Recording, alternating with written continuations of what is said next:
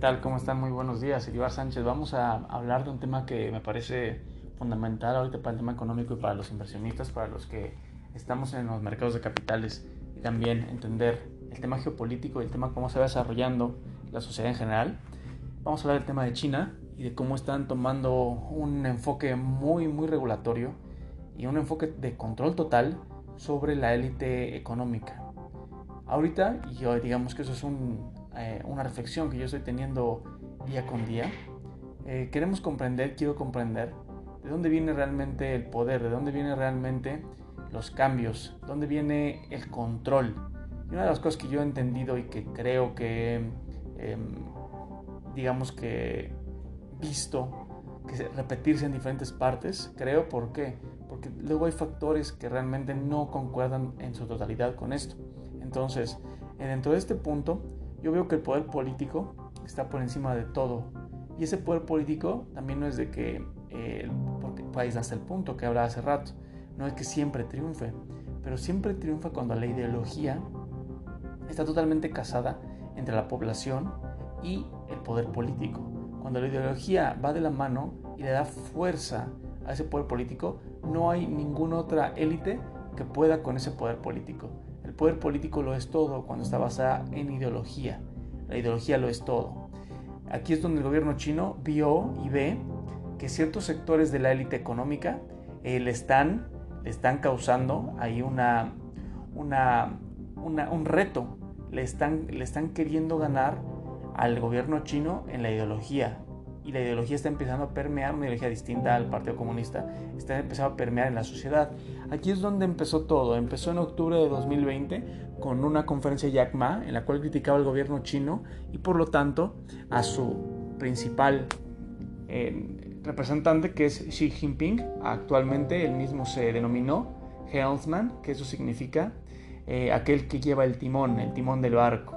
Y ese Helmsman, esa expresión de timón del barco del el comandante del barco, había sido dada o se había autonombrado Mao Zedong, que fue el, digamos, el creador del, comunismo en China.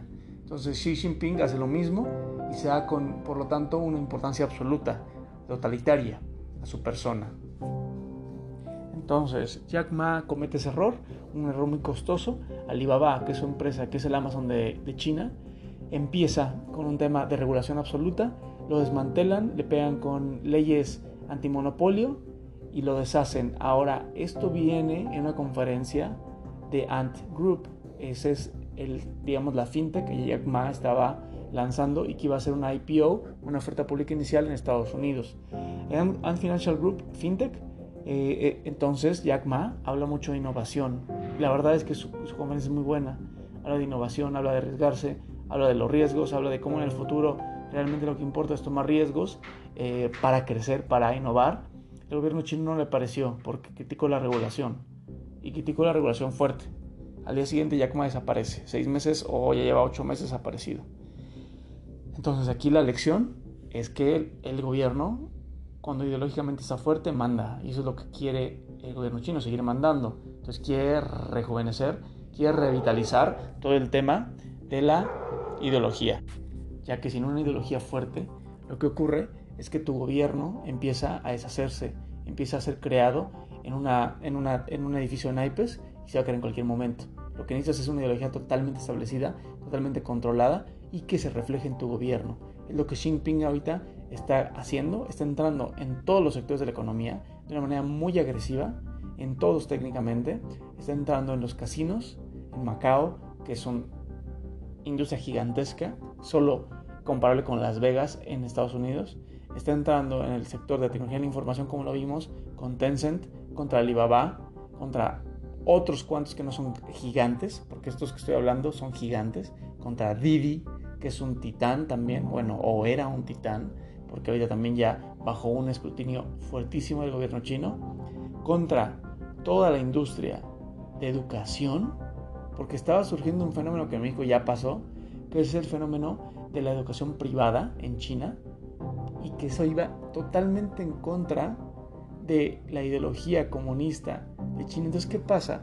Si, si tú estás pregonando una ideología para el pueblo, para acceso a la educación, que es una de las, uno de los pilares del tema comunista y al mismo tiempo en el mercado se está viendo un tema de privatización y de que cada vez es más costoso para la gente común, para la clase media, pagar esa educación, pues obviamente la gente de clase media, uno, una de las cosas es que se va a molestar y va a tener protestas contra el gobierno porque, oye, no estás eh, siguiendo la ideología por la cual pelearon mis abuelos o mis padres en la revolución eh, con Mao Zedong.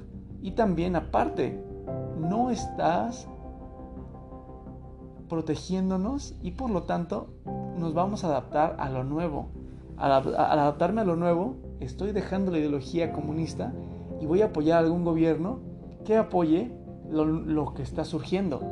Que eso es la guerra fuerte. Por eso el gobierno entró con todo contra Alibaba, destruyéndolo técnicamente, o más bien regulándolo de una manera muy fuerte, y aparte ahorita contra Didi y contra Tencent. Tencent, el gigante de medios que tiene WeChat, se, WeChat es el, digamos que es el WhatsApp de, China, tiene las redes sociales como el Twitter chino, este lo tiene Tencent, eh, Weibo se llama Weibo, se llama el, el Twitter chino, entra con todo el gobierno y le dice, número uno, tienes que cambiar tus contenidos. No puedes poner este tipo de contenidos. Contenidos que van en contra de la familia, contenidos que van, eh, digamos que feminizan al hombre o que ponen estereotipos femeninos de, al hombre. Tampoco puedes idolatrar a celebridades específicas. Y esto es muy interesante porque aquí es donde entran puntos totalitarios de los que habla em, George Orwell en su obra de 1984, de cómo un gobierno totalitario, el que, el que él describe en su utopía, que no es tan utopía ahorita, es que eh, ese gobierno borra a personas. Pero él habla algo muy interesante. Dice George Orwell, no es que las mate, no es que las maten, vamos a ejecutarlas públicamente, porque dice George Orwell, eso se, se, se vio en muchos totalitarios, que si matas públicamente a tus enemigos, lo que causas es que creas una, una sed de venganza y creas un objetivo, creas un significado para los seguidores, les das significado. Pero ¿qué pasa si solamente desaparecen? Es decir, si no mueren, sino que nunca existieron. George Orwell dice que eso es un paso más allá del totalitarismo. Que no existan es algo que te deja en una utopía. Te deja inclusive dudando de si existieron, aunque sí hayan existido. Te borran, lo que él dice, George Orwell, es que te borran. Pues aquí el gobierno chino ya ha borrado personas. Borró a una actriz billonaria, no sé si lo estoy pronunciando bien, obviamente no, Xiao Wei, la borró totalmente de las redes sociales, de Weibo. La borró de WeChat, desapareció, no existió nunca. Jack Ma no existe ahorita, desapareció y no se ha visto. No existe y Alibaba sigue. Y entre las regulaciones está que el gobierno chino sea inversionista, que el gobierno chino controle esas empresas, es decir, está tomando control de empresas que eran privadas, está tomando control total ahorita, total de la mano del comunismo, que son empresas para el Estado, para la prosperidad común, como lo llama Xi Jinping. Y aquí es donde empieza toda la guerra que está habiendo y que está empezando con Tencent. Alibaba ahora, Aguas Alibaba, cotiza en la bolsa norteamericana, en la bolsa de valores de Estados Unidos. Y sabemos que los mercados de capitales de Estados Unidos son la corona del, gobierno y de la ideología norteamericana, que es una ideología mucho más eh, erosionada ahorita por todo lo que está ocurriendo y toda la división que está ocurriendo en, Estados Unidos, que es lo que China quiere evitar. Lejos de que, es bueno, bueno o malo eh, cambiar estereotipos o lo que sea, realmente lo que sí ocurre y que es algo visible es que se crea una polarización y se crea una división en el país y lo que no quiere el gobierno chino es que sean débiles, que por las mismas fracturas internas no puedan enfrentar los, eh, las externalidades y que su ideología sea vencida. Eso es lo que no quiere el gobierno chino. Entonces aquí el gobierno chino metió controles muy fuertes que van contra la juventud y esto es totalmente para los jóvenes, porque China, Xi Jinping tiene 68 años, dijo, los menores de 40 años pues no vivieron lo que están viviendo los jóvenes de ahorita, que fue una apertura que se hizo de manera muy acelerada en China y que al final de cuentas está erosionando los valores ideológicos del gobierno comunista y está erosionando la manera de la sociedad china. Por eso yo soy el helmsman, soy el timonero y voy a mover este barco hacia otras aguas. No vamos a estrellarnos, como lo dicen ellos en sus em, periódicos propagandísticos del gobierno comunista chino, el Global Times. No vamos a estrellarnos contra el iceberg de la ideología del, em, del West, del oeste. No vamos a, a, chocar contra esa ideología que va en contra de la familia, que va, a, que va en contra del hombre, que va en contra de la tradicionalidad y que va al final de cuentas a favor de las élites y del capitalismo puro. No vamos a estrellarnos contra eso, dice Xi Jinping a través del Global Times, no lo dice directamente. Eh, no vamos a estrellarnos ahí. Entonces, primero, regulaciones contra Tencent, contra los gigantes que tienen las gaming platforms, que tienen todo el tema de juegos online, se, estaba, se está creando y eso ya está pegando muy fuerte en México y en, Estados Unidos y en, el mundo, menos en China ahorita al parecer y en países que no haya tanto desarrollo en esa parte, eh, de la adicción a los videojuegos, de los jóvenes encerrados en, en su sofá, sentados en sillas, en camas, durante horas, sin moverse, eh, totalmente fuera de la sociedad controlados por un electrónico, por, un, por, algo electrónico, que eso no le importa realmente al gobierno chino, digo, yo no soy el gobierno chino, pero eso no les, no les importa. Lo que les importa es que a través de eso hicieron medios de comunicación, WeChat, Weibo, en los cuales se idolatraban y se idolatran todavía a personas ajenas al Partido Comunista y personas que no tienen los valores tradicionales del gobierno comunista. Eso es el gran problema. Entonces empezó una revolución muy fuerte, solamente se va a poder de tal hora a tal hora eh, los niños conectar a, este tema de gaming. Los adultos pues pueden usarlo ahorita libremente por el momento, pero se van a cambiar los contenidos. Se va a dejar de feminizar al hombre, eso fue una directriz específica del gobierno chino comunista. Eh, se va a dejar de feminizar al, hombre, el estereotipo de, un hombre débil eh, con el pelo pintado, con este, ellos, es, las palabras propias de gobierno chino, eh, con el pelo pintado, con el pelo largo, con ademanes. Se va a dejar esa cultura de debilidad del hombre y aparte se va a dejar la cultura, y eso es algo más grande, se va a dejar la cultura de idolatrar a personas ajenas al Partido Comunista y a la ideología comunista. Por eso se está dando con todo contra aquellos que no hagan esos valores. Esos personajes van a desaparecer y ya desaparecieron en China. Son personas que quizá nunca existieron. Borradas totalmente en el mapa. Nunca existieron. Eso de la parte de tecnologías de la información, el sector tecnologías de la información. El último, y con este voy a cerrar el, podcast, Didi. Didi, un gigante en China, eh, un monstruo una evaluación de 67 billones de, dólares salió a bolsa y eso le está pegando ahorita a la bolsa, que es lo interesante de todo esto. Y no voy a entrar ahorita en el sector de, em, educación de, educación en China, ni tampoco del tema casinos. Voy a cerrar con este, con Didi. También me falta el tema de los autos eléctricos, que también está dando China ahí a la regulación. A Didi lo que se le golpeó es que utilizan demasiada información de los usuarios de manera eh, ilegal. Y aquí está el verdadero enojo, y esto lo estoy tomando totalmente de, eh, Global Times, que es el, el, newspaper, el periódico propagandístico del gobierno chino. Dice, ningún gigante de Internet puede usar una base de datos gigantesca de la información personal de los chinos en la cual haya mayor detalle que la que tiene el mismo país. Entonces, técnicamente lo que estaba haciendo Didi es recopilar información de los sus usuarios y estaba haciendo la base de datos más grande de China y estaba usando esos datos para tomar decisiones de negocio o quizá otro tipo de decisiones de Big Data y el gobierno chino no le pareció y dijo no puedes hacer eso y aparte yo voy a ser también eh, propietario de eso y seguramente yo voy a usar esa información es lo que el gobierno chino eh, está haciendo. Y una de las grandes preocupaciones del gobierno chino fue que esas bases de datos llegaran a Estados Unidos, que las tuviera ahorita el gobierno de Norteamérica. Porque ahorita la guerra cibernética es una guerra totalmente abierta. Y empezó desde el gobierno de Trump, con, que nadie ha hablado también de eso, con Huawei. Desde ahí empezó todo este tema de espionaje, el tema de base de datos, el tema de la información personal de tanto norteamericana como china. Empezó también con TikTok, no sé si lo recuerdan, pero TikTok se vendió a Microsoft, me parece. La verdad que no tengo ahorita el dato específico, pero me parece que fue Microsoft o a una subsidiaria de Microsoft.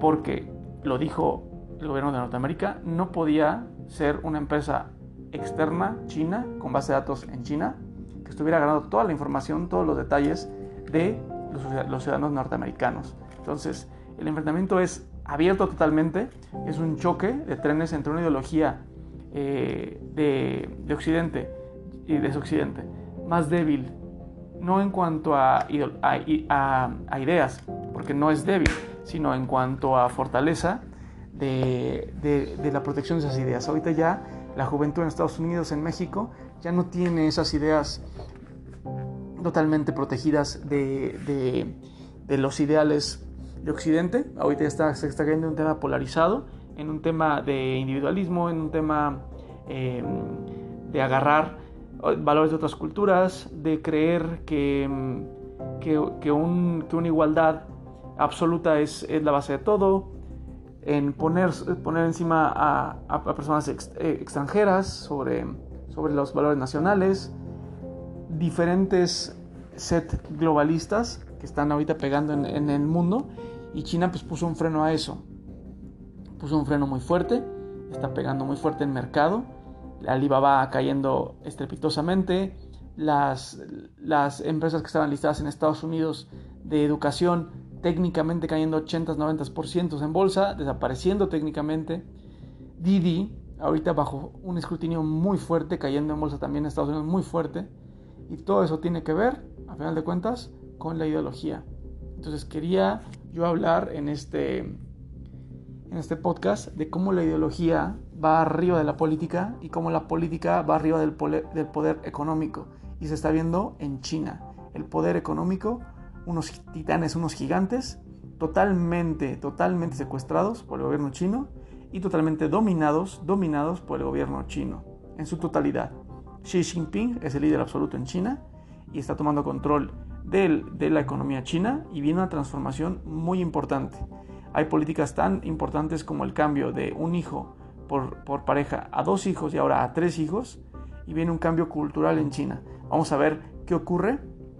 Vamos a ver cómo logran ese control de en Weibo, eh, Twitter de China, controlar todos los contenidos que hay ahorita que, al gobierno chino no le parecen adecuados y que eso va a ser un cambio en la sociedad china.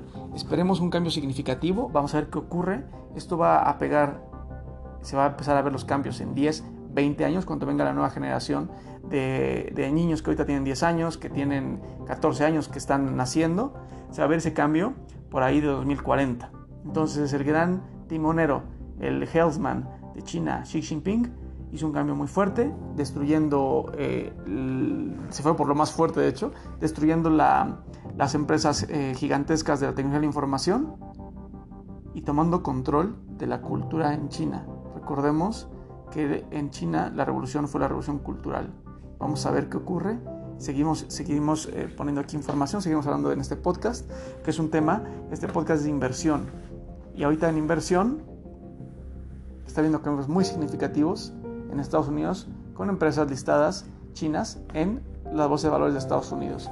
Entonces, así son los cambios en el mundo, así viene el cambio en la geopolítica y vamos a preguntarnos qué cambios debemos de hacer aquí en México porque ahorita ya hablaba apenas hace poco, estaba subiendo contenido de Shenpeng, Xpeng, que es una automotriz china. El, el, gobierno corporativo en China y sus managers muy jóvenes, todos de treinta y tantos años, todos obviamente alineados al Partido Comunista Chino. ¿Y qué necesitamos en México los emprendedores? ¿Qué necesitamos para empezar a crear ese tipo de empresas? Necesitamos la ideología primero. Necesitamos creer en algo. Necesitamos creer en algo y trabajar por un bien próspero y un bien común. Creyendo en algo, vamos a crear esa cultura organizacional y vamos a crear esa excelencia. Lo primero que se tiene que ver reflejado es en las Olimpiadas. China empezó así, China empezó con un deporte para demostrar su fortaleza. Eso crea orgullo nacional. Aquí el orgullo nacional está, yo lo creo así, no tengo ningún dato específico para probarlo, en los pisos. Los jóvenes no creen en su país, los jóvenes no, luchan por su país, creen más en exactamente lo que China está luchando, en ídolos, creen más en youtubers, creen más en influencers que en su propio país. Hay que preguntarnos quién estamos en México para llegar a un nivel del estilo China, para llegar a un alto rendimiento. Hay que preguntarnos eso. les vaya muy bien, muy, muy buenos días todavía. Iribar Sánchez, hasta luego.